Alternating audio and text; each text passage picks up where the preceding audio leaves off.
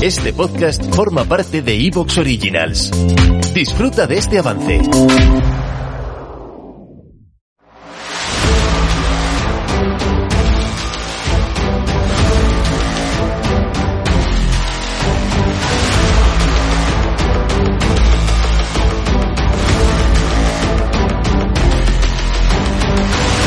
Bienvenidos al podcast Técnica Fórmula 1.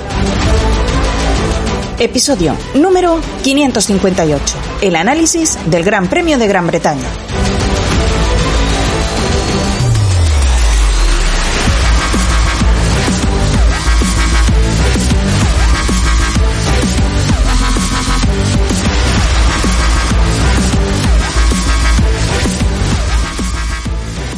Bienvenidos al podcast Técnica Fórmula 1. Con todos vosotros, una semana más, Raúl Molina. Hoy solo podemos empezar este podcast con un wow. Menuda carrera de Fórmula 1 vivimos en Silverstone. No solo porque por fin viéramos la primera victoria de Carlos Sainz, sino por el brutal espectáculo que se vivió en todas las fases del Gran Premio.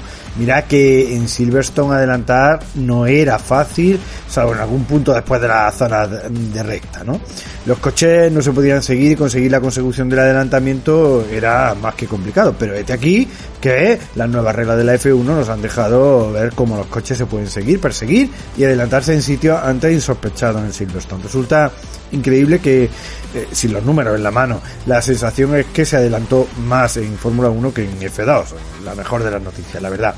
Por lo demás, la carrera tuvo todos los ingredientes para hablar de una de las mejores que hemos visto. Luchas, estrategias, polémicas, órdenes de equipo, accidentes impresionantes con final feliz, por supuesto, y muchas luchas con adelantamientos aparte de un podio inesperado. ¿Qué más podemos pedir? Y un podio con los dos cojones más altos hablando castellano. También fue impactante el accidente múltiple en el que se vieron involucrados Zu y Albon, que fueron los que se llevaron la peor parte. Sin duda el halo salvó la vida de Su, como también la de Nissan y en F2 en el mismo, en el mismo fin de semana. Pero la pregunta es cómo se pudo romper la torreta antihuelco del Alfa Romeo. Lo vamos a debatir, por supuesto. Y qué decir de Ferrari arrebatando otra carrera más a Leclerc, con estrategias polémicas, desastrosas esto también eh, relativo, hay que eh, hablarlo. O, por ejemplo, la remontada desde la, última posición de Pérez hasta el segundo puesto del Gran Premio o el podio de Hamilton en casa. No, bueno, nos va a faltar tiempo para abordar tantísimas cosas y para colmo estamos en semana de Gran Premio con el de Austria, así que habrá que hacer al menos una pequeña previa y vamos a ello. Por otro lado, bueno, eh, solo comentar así muy rápidamente el mensaje que os hemos dejado en la comunidad. Primero a, a los fans del, eh, del programa, y me refiero por fans, todos sois fans, ¿no? Pero aquellos que estaban apoyándonos incluso económicamente, después a todo el mundo, faltaría más, eh, pues un poco contando la cuestión de cómo todos los programas vuelven a ser totalmente en abierto. No nos estaba gustando mucho la pinta que estaba adoptando esto porque nosotros nunca hemos hecho esto por ganar dinero ni nada por el estilo, lo, siempre lo hemos dicho, ¿no? Eh, y, bueno, pues eh, no me estaba gustando, la verdad, no me estaba gustando la pinta eh, y, y, la situación de que unos pudieran escuchar unos programas, otros no pudieran escucharlo, así que he decidido abortar totalmente esa, esa cuestión de, de lo que es guardar programas para fans eso sí, el botón de apoyarnos ahí está. Los que queráis apoyarnos económicamente, pues genial y aportar de vez en cuando algo al programa, porque gusto lo que hacemos, pues estupendo. Con eso podremos hacer más cosas, ¿no?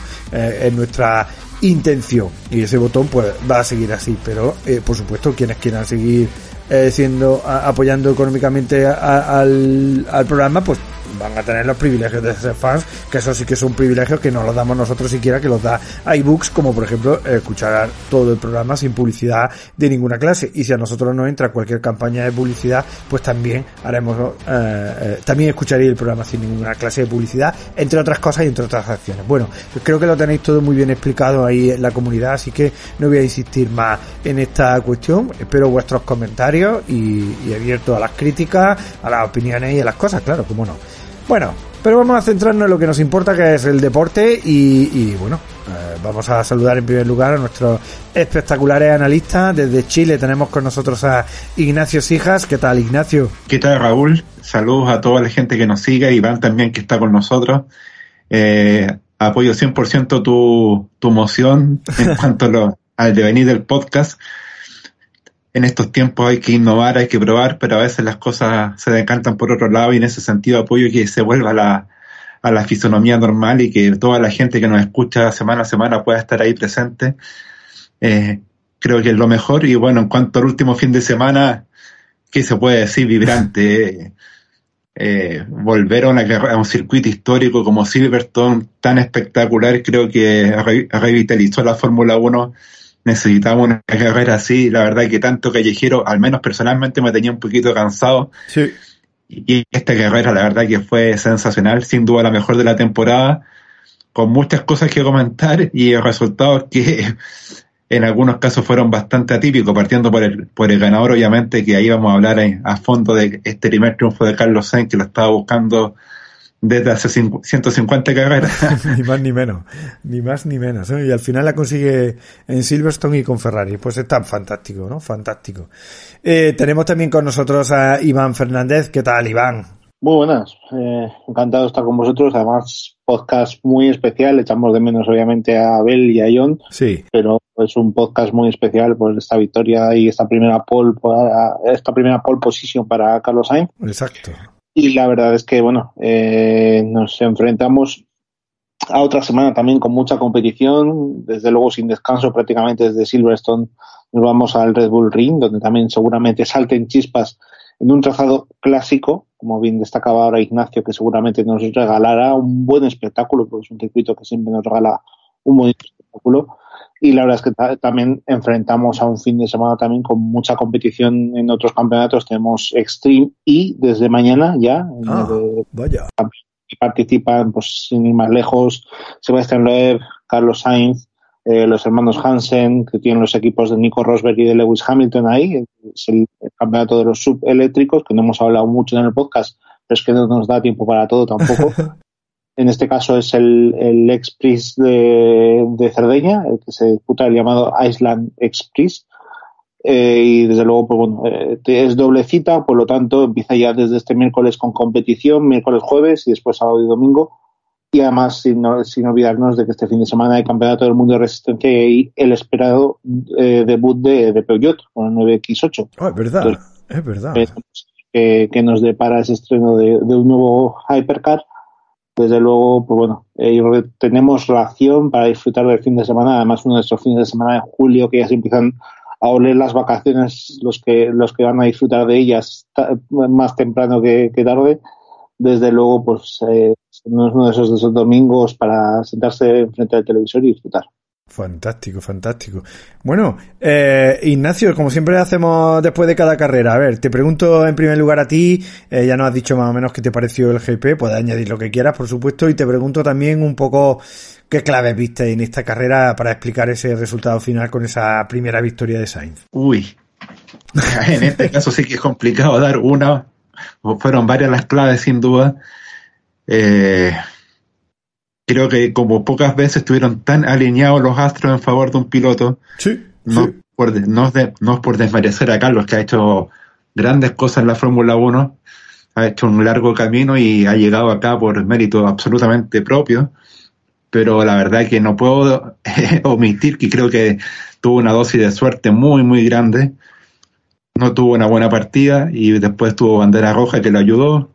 Cometió un error después cediéndole la punta a Verstappen bajo presión. Sí, sí. Tuvo la suerte que Verstappen pinchó y tuvo problemas en el, en, el coche. Y luego, bueno, es que la de la estrategia de Ferrari, que sin duda que fue una clave decisiva. Para mí, más allá del triunfo, es penoso, en el caso de Carlos Penoso, ganar una carrera y que la gente se quede con la sensación de que Ferrari, más allá del triunfo, perdió una gran chance de haber descontado terreno valiosísimo en el campeonato. Eso creo que es lo más lamentable. Creo que más allá que hubiese ganado Sainz o, Leclerc, tenían una opción pero tremenda de hacer el 1-2. Red Bull sufrió una cantidad de inconvenientes muy grandes que hace varias carreras no, no lo sufría.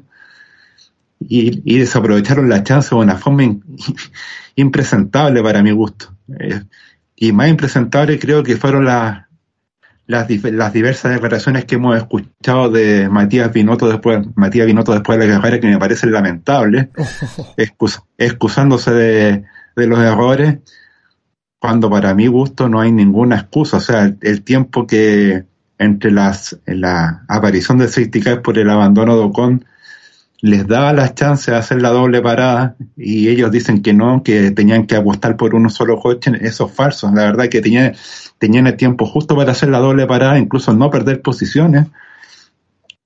Y si las perdían, si Hamilton no paraba Pit, era clara que era clarísimo que un neumático blando tenía una ventaja gigantesca con respecto a uno duro.